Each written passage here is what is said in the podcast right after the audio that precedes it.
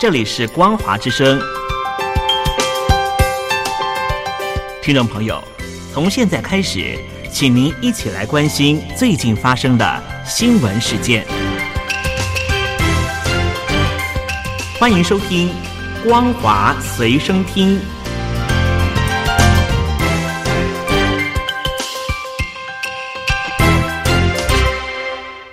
大陆听众朋友您好，欢迎您收听这节光华随身听，我是东山林。北京将在香港落实爱国者治港，但是对于香港人来说，爱国的定义可能和中国大陆的人民有很大的不同。他们爱的可能是中华民族悠久的历史文化和传统，而不是特指某些政治体制或是某个政党。不过，中国的外交部的驻港特派员公署副特派员宋如安打破了模糊界限，他强调，香港人爱国指的当然。就是中国共产党领导的中华人民共和国。这是法新社的记者问了宋如安这个问题，说中国官方针对于香港所说的爱国的含义，是否如同于在中国大陆那样，指的就是忠于中国共产党？宋如安表示，我们讲爱国，并不是讲一个文化历史的中国，而是爱中国共产党领导的现在的。中华人民共和国，他强调，所谓的爱国者当然必须尊重中国共产党。对此，在英国维护香港人权的非政府组织香港监察的主席罗杰斯表示，香港泛民主派人士争取的是香港人民的自由、民主和人权。中共要求泛民主派人士对于中国共产党忠诚，这是非常无耻的事情。而且，这个做法也破坏了当时北京政府在香港基本法和中英联合声明中所做的承诺。最近，中国大陆的强拆再度引起了民怨。广东有一处三百年历史的祖坟，竟然被定为是非法建筑。当局强调，如果祖坟的所有人不把它迁到别处的话，一定会强制挖坟。而这件事情已经引发了轩然大波。发生地点是在广东省湛江的吴川市，发生了这一起强拆事件。一座位在林业研究所院内的陈氏祖坟，因为这个地方被当局卖给了开发商，所以被判定是违建。当地的村民过往从来没有收过征收的消息，却在去年十二月临时收到迁坟通知，直到二月二十二号再次收到第二次通知。这次通知甚至非常的强硬，说如果不在限定期间之内迁坟的话。一定会强制刨坟，村民对此愤愤不平，主张这块土地是祖宗一辈买下来的，而且建下了祖坟，而且有三百多年的历史。每年到这个地方扫墓，已经成为当地村民的惯例，并且质疑没有看过任何的贩卖文件，而且这个地方可以合法拍卖吗？对此，吴川市政府的官员表示，这个地方所有权并不属于陈氏家族，因为村民没有手续文件能够证明这里属于他们的，而且指出这个土地曾经辗转卖给很多公司，最后是在二零一九年卖给天海公司重点建设项目，因此这块地政府非要回来不可。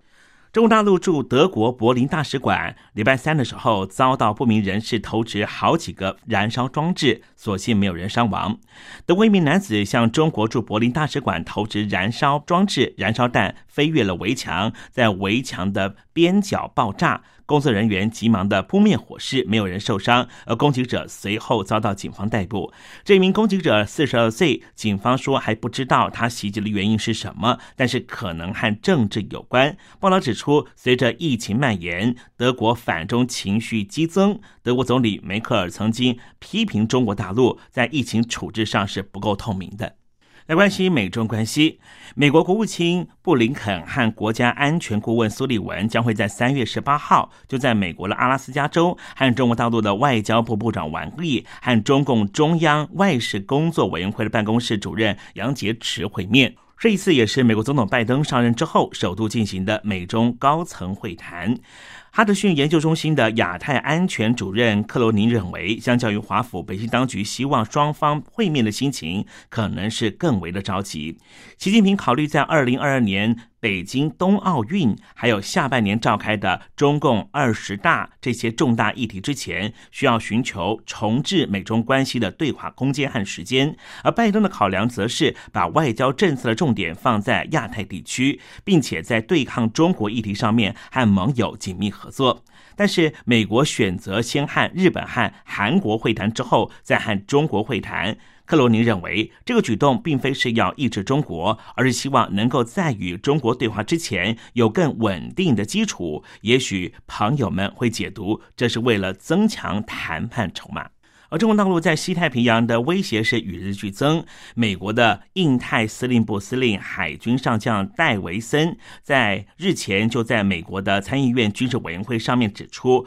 中国是美国最大的战略威胁，而中国正加速取代美国，台湾也是中国的目标之一。攻击台湾威胁甚至可能会在未来六年之内就会立刻显现。而在南海的周边国家越南方面也非常担心来自于北方的攻击，因此越南持续在南沙群岛加强防御措施。由越南控制的十个小岛上面已经有许多的军事措施。胡志明国家大学的社会科学及人员大学国际研究中心的主任阮清仲指出，越南政府十分担心北京当局填海造陆，所以他们也想要做什么加强岛屿的防御能力。这也是在对北京当局发出信号。指的就是，如果北京发动攻击，一定会付出惨重的代价。北京当局最近不断的不择手段进行大外宣，美国的印太司令部的海军上将司令就是戴维森特别表示说，中国拥有庞大的假讯息宣传工具，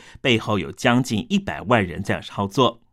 中国利用虚假宣传的目的，就是破坏美国利益，传播他们自己的利益，并且使我们的盟国和伙伴们对于美国的可靠性产生怀疑。戴文森提到，美国印太司令部和美国国务院正在密切合作，以改善亚太地区和美国有关的讯息，进而增强美国利益，并且会凸显这个地区既有的虚假讯息。而美国应该在全球加大讯息交流力度。过去冷战时期，美国国务院在提供真相和打击虚假讯息方面具有巨大能量。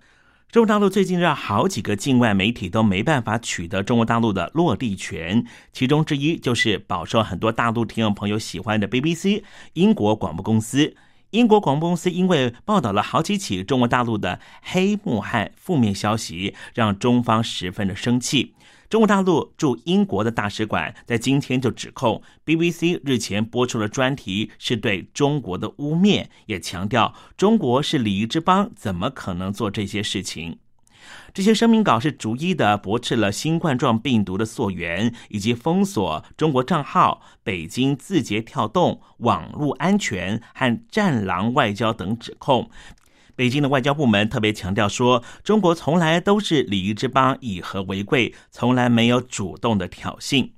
BBC 是在一月份的时候刊出了中国大陆的新疆内幕报道，指出在集中营发生了女性遭到系统性的强暴性侵，意思就是说这一些维吾尔族的女性睡在集中营里面遭到集体的轮暴。对此，北京当局不但是矢口否认，还把 BBC 直接在中国大陆下架，原因是他们损及了中国的国家利益。而对于英国的 BBC 遭到中国大陆下架，英国驻北京大使馆的大使吴若兰最近也发表了一篇文章。这篇文章的名字叫做《外国媒体憎恨中国吗》？这篇文章也引发了中国的不满，有外国媒体特刊专文分析事件中北京当局和中国官媒的态度和表现。吴若兰在文章中写道：“中国虽然有部分媒体发布一些所谓批评性的报道，但是这仍旧是在北京当局允许的尺度之下进行。毕竟，所有的中国官媒